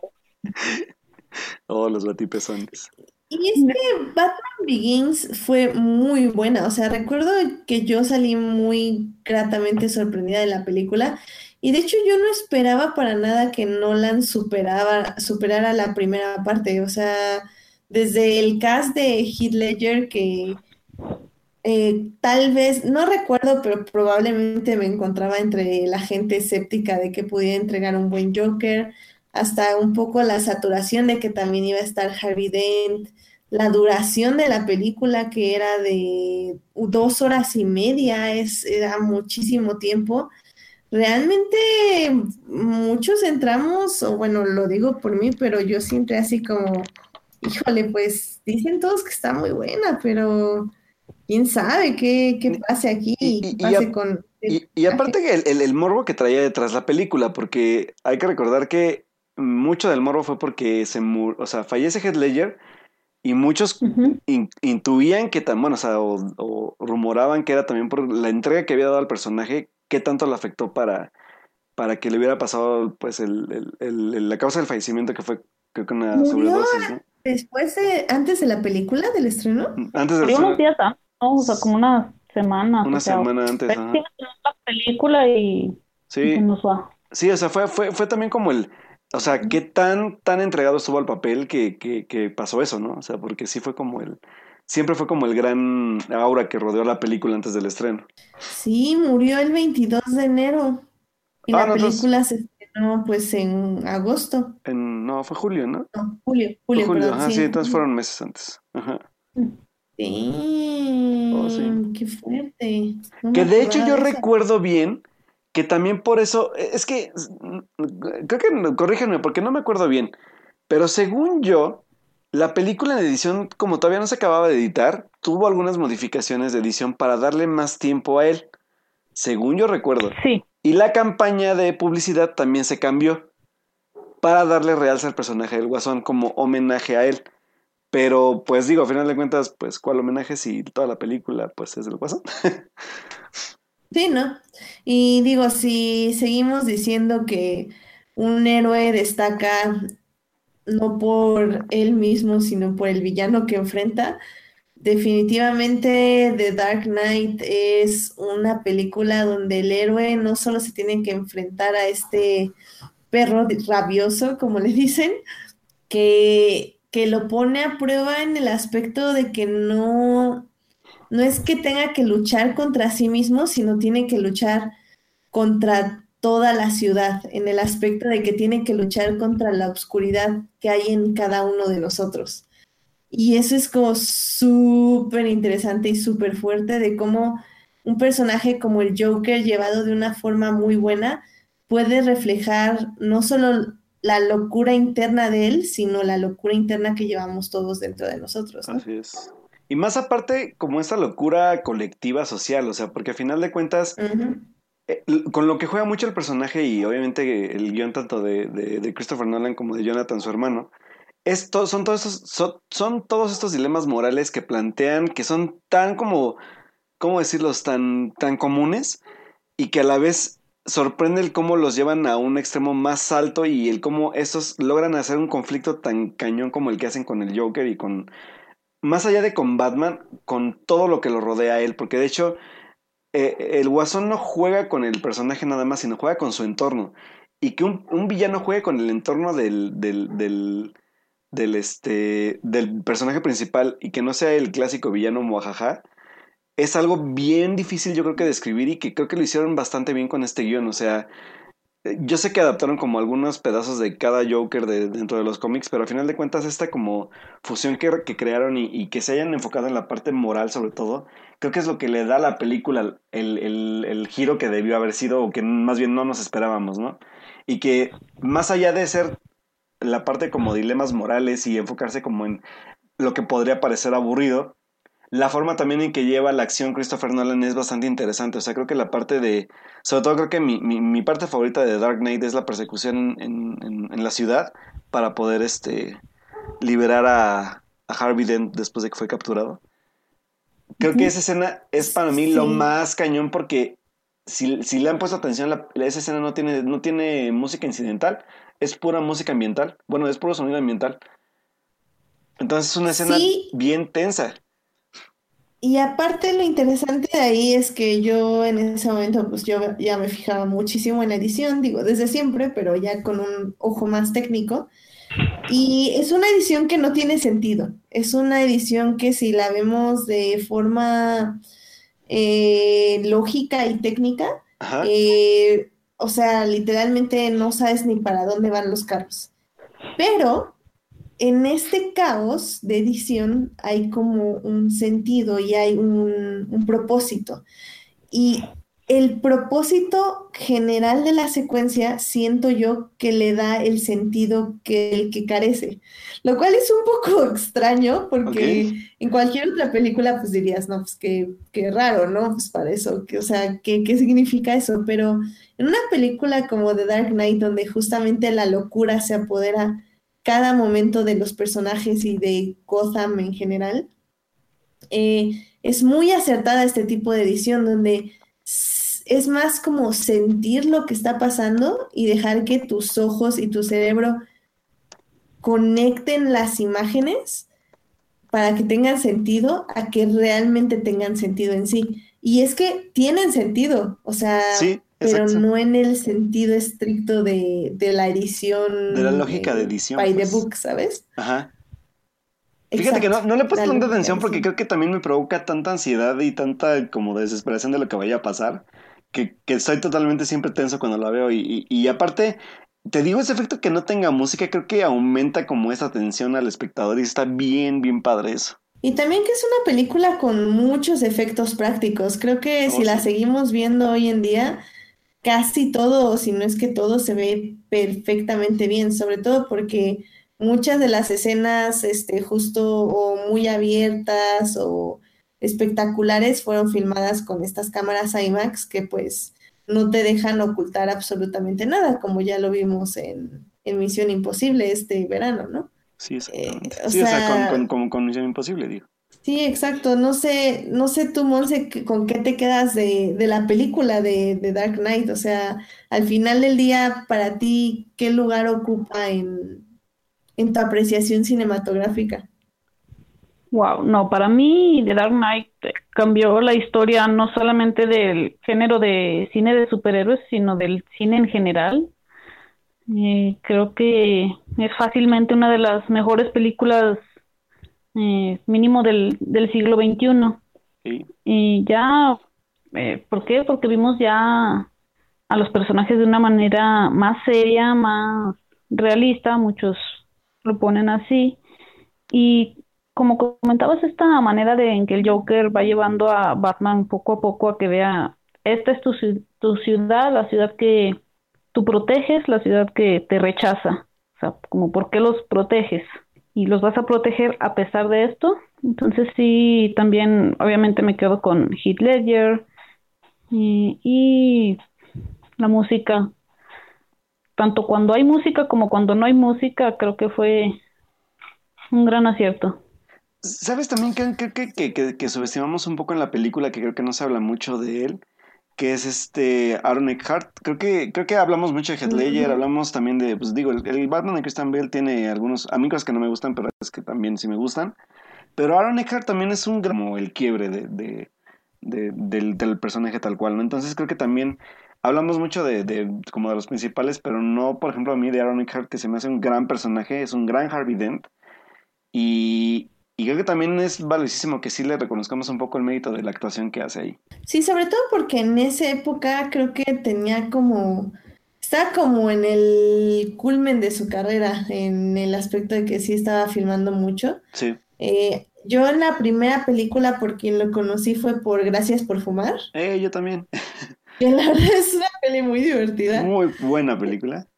y muy buena película. E- si no e- la han irónicamente chistoso porque eso, eso sí- ese chiste me, me luego me da risa a mí solito que me lo cuento en, en referencias. Porque si recuerdas quién es su novia en Gracias por, por Fumar. Ay, no, no me acuerdo. Que es Katie Holmes. Wow. Y recuerden que el papel de, de la Katie novia de Holmes. Batman era Katie Holmes en la primera película y después lo cambiaron por Maggie Gyllenhaal. Porque Katie Holmes Claro. creo que le... Estaba embarazada. Sí, está embarazada, ¿verdad? Es que no me acuerdo si, la, si, si, la, si Tom no, no le permitió o... Si no estuviera Tom Cruise, no le Las dos cosas. Sí, que fueron las dos cosas también. Pero, Sí, pero, es como, es como de- chistoso eso, que digo, miren, aquí, sí- Claro. a- aquí pudimos haber visto lo que fue, hubiera sido la pareja en The Dark Knight, por ejemplo. Que, que al final del día creo que no importa eh, que hayan cambiado a la actriz, porque No. Eh, algo que no tiene la trilogía de Nolan es un buen personaje femenino hasta que llega a Catwoman, obviamente, Obviously. porque Anne Hathaway es una diosa y es una gran Catwoman que fue ignorada muy feo porque fue un poco aplastada, creo yo, por que a muchos no les gustó la última parte de esta trilogía, sí. que bueno, ya hablaremos de ella en algún punto, pero creo yo que, fue muy subvalorada por la gente y creo que vale la pena que la volvamos a revisar. Pero bueno, creo que al final del día eh, el interés amoroso de Batman queda en un segundo plano, en el aspecto de que en la primera película eh, creo que la podíamos cambiar por una lámpara con mucha tranquilidad. Y en la segunda, tal vez ya no la puedes cambiar por una lámpara, pero tal vez sí por un diamante como muy costoso. Eh, creo que es, es más relevante para la evolución de Harvey Dent que realmente para Batman. Exacto, ajá. Es que es como el, ajá, es como parte del quiebre. Ajá, entonces creo que en ese aspecto sí, sí funciona mejor. Eh, la actriz a mí, a muchos no les gustó, a mí me cae muy bien esta, ¿cómo se llama? Maggie Gyllenhaal. Maggie Gyllenhaal.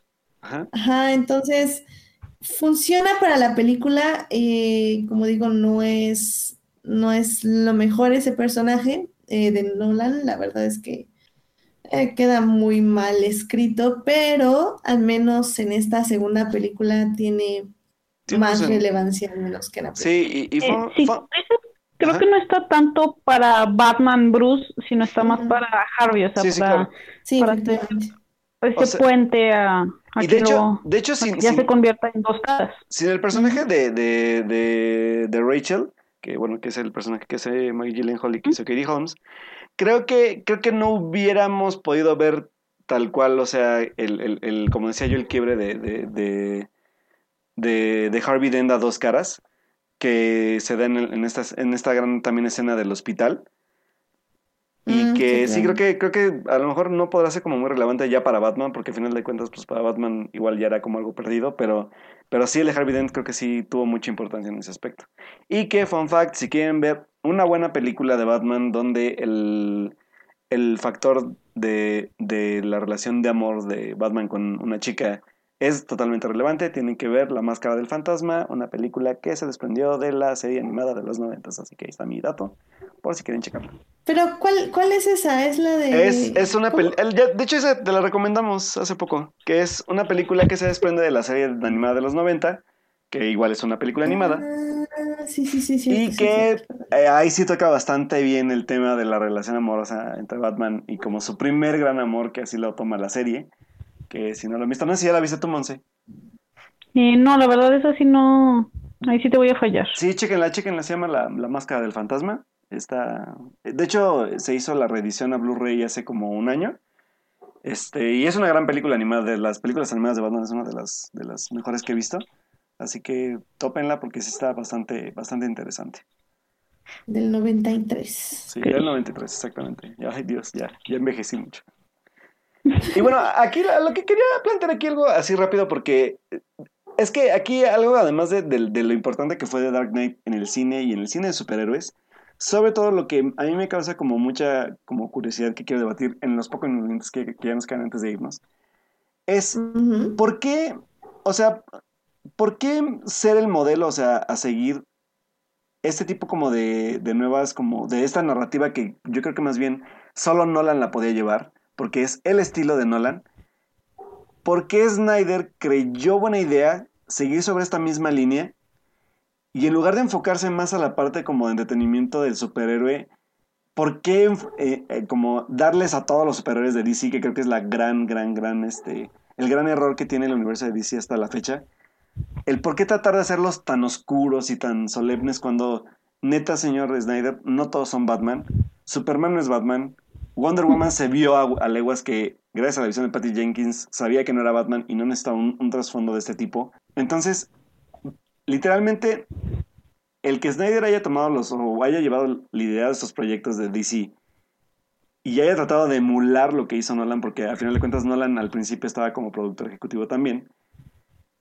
¿fue el gran factor que hace a DC fallido o al universo de DC fallido en el cine? Yo pienso que también ahí Warner tuvo que ver, o sea, sí, yo también soy de la idea de ya adiós a Snyder del universo de DC, pero creo que Warner se quería ir a la segura, dijeron, con Batman nos funcionó bien, hay que seguir con, con esto de hacer a nuestros superhéroes oscuros, pero como que nadie les avisó que Superman no es un personaje así de oscuro. Así es.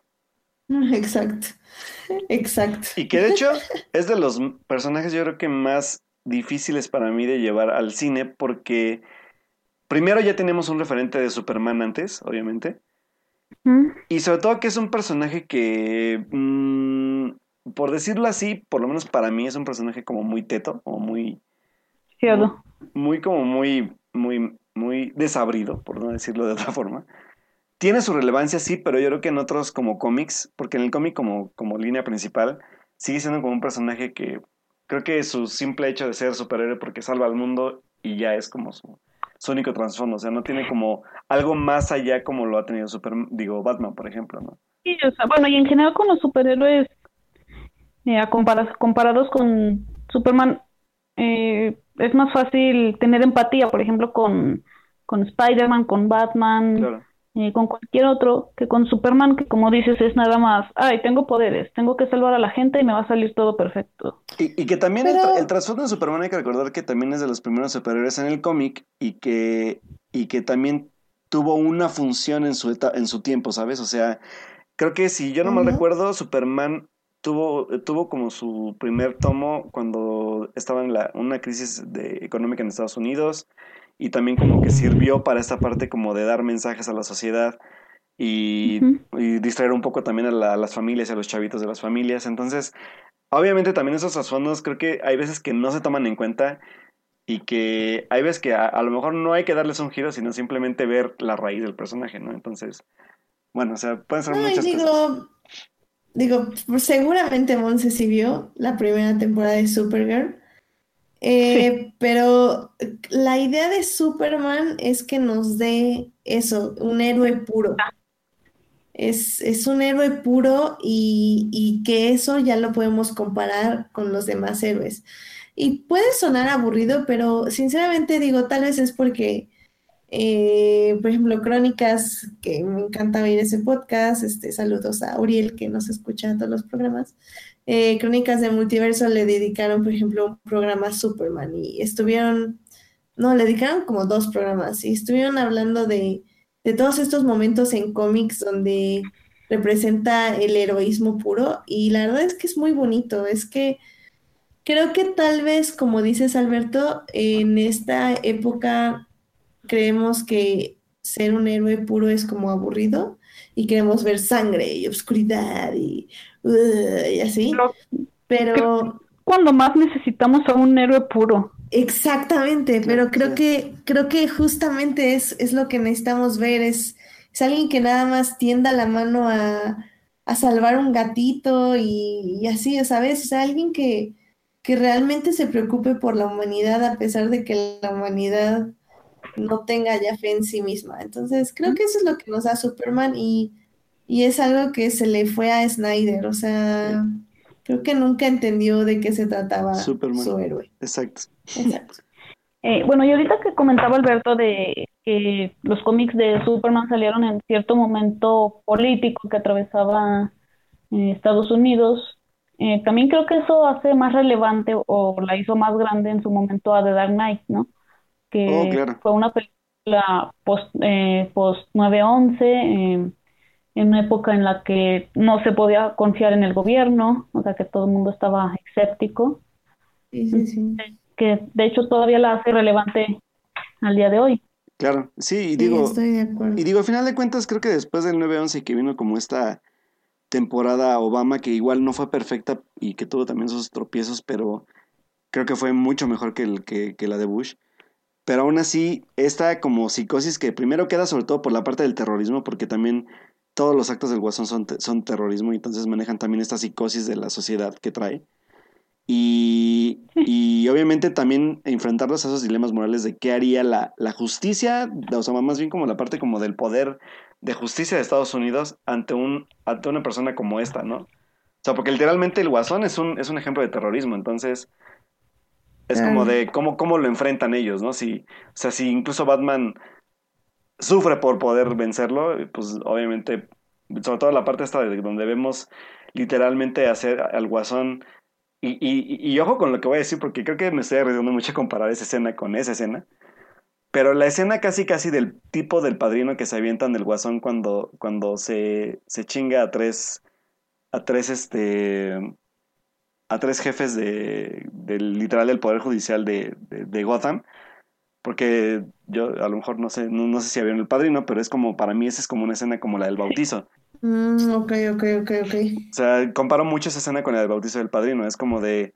El guasón ejecuta su acto desde un punto donde nadie. Donde, donde él está muy tranquilo y todos los demás sufren. Y ejecuta literalmente a, a- a- a- a elementos que, que le impiden ir más allá de, de- de- de- de lo que él está haciendo, ¿no? Entonces creo que. A lo mejor me, me volé mucho, la verdad, pero se me figura mucho esa escena. Y creo que también es una de las escenas más cañonas que, que demuestra que hay veces que ni, ni, ni la justicia tal cual está como, como, como ajena a lo que le pueda pasar con un, con un tipo de, de terrorista o de, o de criminal como este, ¿no? Bueno, pues chicos, yo creo que con eso concluimos nuestra pequeña revisión de Dark Knight. Pues seguro los que la tienen en Blu-ray o los que la quieran rentar y ver por ahí, este, hay que revisarla, hay que verla y sobre todo pues hay que revisar la última parte, la tercera parte, pues para tal vez verla con menos hate. No más porque tú dices la voy a ver, porque ya tiene mucho que como que no. Ajá, yo también tengo mucho que no la veo y siento que me va a gustar más que la última vez. Sobre todo la muerte de Marion Cotillard, esa épica muerte. Eso es lo único que me lo puedo saltar, pero todo lo demás debe estar bien. Sí, nada más como último apunte, no sé qué tanto daño le hizo precisamente lo buena que fue de Dark Knight ya a la siguiente. Sí, es que es eso. Todos sí, estamos sí. esperando de Dark Knight, la verdad. Incluso ahora con las nuevas películas de DC esperábamos ver la misma calidad y por eso nos han entregado lo que nos han entregado. tal vez. Sí. Sí. Sí, por eso también digo que vale la pena revisarla, porque si la seguimos comparando con la segunda, nunca va, nunca va a ser mejor, porque es otra entrega, habla de otro tema, de diferente forma, entonces creo que es eso, es tenemos que revisarla, como dijo. Muy bien. Bueno, chicos, pues yo creo que con eso ya concluimos el programa. Monse, muchísimas gracias por acompañarnos. Dinos, ¿dónde te podemos encontrar, leer, escribir, mandar mensajes? Bueno, primero que nada, muchas gracias por invitarme y a mí me pueden encontrar en Twitter como eh, arroba Monse Bernal G. Eso, Muy muy bien. Y ahí te podemos escribir y ver tu fanatismo futbolero y así. Todos los días. Y de Amy Adams, Eso. obviamente, porque algo que deben Claro, saber, tampoco. si es que nos siguen a Monse, es que Monse cada día postea algo que dice, ¿cómo Monse? Hoy precisamente ya es, hoy es 14 de agosto de 2018 y Amy Adams no tiene un Oscar. Exactamente. Qué robo, qué robo. Así es. Y pues bueno, con eso dejamos así a que sigan a Monse para que sigan este, este feed hasta que Amy Adams obtenga su Oscar, que tanto le han quitado de las manos. Algún día, algún día. Este es el bueno. Alberto, ¿a ti dónde te podemos encontrar? Pues bueno, chicas, chicos, a mí me pueden encontrar en Twitter como Alberto Molina con doble O. Y también, este, pues bueno, cada semana estoy escribiendo mi columna para Síntesis Hidalgo. Esta semana escribí sobre una película que yo, la verdad, no les recomiendo nada, pero que igual si quieren leer mi crítica, porque es tan, bueno, entretenida pero mala, que se llama Luces en la Oscuridad en su idioma original, bueno, en el título original se llama Bad Samaritan. Está protagonizada por uno de los doctores que... ¿Cuál es el? ¿Qué, qué número de doctores, Edith? Es el 10. Eh, bueno, es el doctor número 10 y que es... este David Tennant. David Tennant. Creo que es por lo único por lo que vale la pena la película. Si quieren verla solamente por él, pues bueno, véanla. Ya también lo pueden ver en de villano en Jessica Jones, temporada 1. Ah, muy bien, muy bien. Y pues igual, este, por ahí subiendo, estoy subiendo igual mis, mis videos cortos en Instagram TV. Eh, ahorita no he hecho ninguno, pero ya espero hacer uno pronto porque, este, pues sí, ya hace falta hacer algo. Así que, este, igual les estaré hablando un poco de lo que hay de cine acá en Puebla, que como les comento hay muchas cosas que ver. Y pues, o igual creo que voy a hacer uno de, de, que de hecho ya voy a poder ver Los Adioses por fin. La nueva película de Natalia Beristain, que no pude ver en Morelia el año pasado, pero que ya la voy a ver esta semana, gracias a Dios. Que tengo muchas ganas a esa película, entonces igual pues ahí chequen en mi cuenta de Instagram TV, que es Alberto-Molina, para que también anden checando pues el contenido que ando subiendo por ahí. Y a mí me pueden encontrar en HT Idea, donde estoy hablando de Clone Wars, de Star Wars y de muchos temas más. Eh, ya averigüé que el rewatch de Clone Wars de, de Star Wars, el sitio oficial, es uno cada semana y lo están poniendo no en el Twitter de Clone Wars, lo están poniendo en el de Star Wars, no tengo idea por qué. Eh, híjole, no creo aguantar este de uno por una semana, entonces tal vez El programa hacer el rewatch con ella. Sí. Sí, sí, sí. Entonces, únanse a mi rewatch y ya estoy leyendo también Tron Alliance y está bien padre, me está gustando mucho, entonces soy muy feliz. Ahí les voy diciendo qué tal está y pues cualquier cosa, pues ahí me escriben en mi Twitter. Eh, muchísimas gracias por acompañarnos esta transmisión en vivo a Edgar Pérez, que estuvo por ahí en el chat, a Joyce, que nos abandonó en cuanto empezamos a hablar de De, One de Hundred, porque 100. todavía le duele el corazón después de dos o tres años que pasó de la muerte de Lexa, pero duele. Ajá, también gracias a Juan Manuel Sánchez, que estuvo escuchándonos, y a, bueno, a Uriel Botello, que llegó un ratito, y a Julián García, Julián. que también estuvo Gracias, por ahí Julián. en el chat. Sí, saludos a todos. Saludos a todos. Eh, también, también muchas gracias a quienes nos oyen durante la semana en Heartis y en iTunes. Este programa estará disponible ahí a partir del miércoles en la noche. Ujú. Pues muchas gracias por escucharnos, chicos. Nos oímos el próximo lunes, probablemente en nuestro horario normal a las nueve y media. Promesa. Eh, perdonen por este día extracurricular de, de desvelo, pero pues probablemente ya el siguiente sea otra vez a las nueve y media. Muy bien. Eh, pues muchísimas gracias, Monse, por acompañarnos. Espero que te puedas unir de nuevo en algún programa futuro. Claro que sí, muchas gracias por invitarme. Eh, gracias a ti, Monse. Un gustazo tenerte aquí con nosotros. Sí, y pues que tengan una linda semana a todos. Gracias por escucharnos, chicos. Nos Adiós. vemos. Adiós. Bye.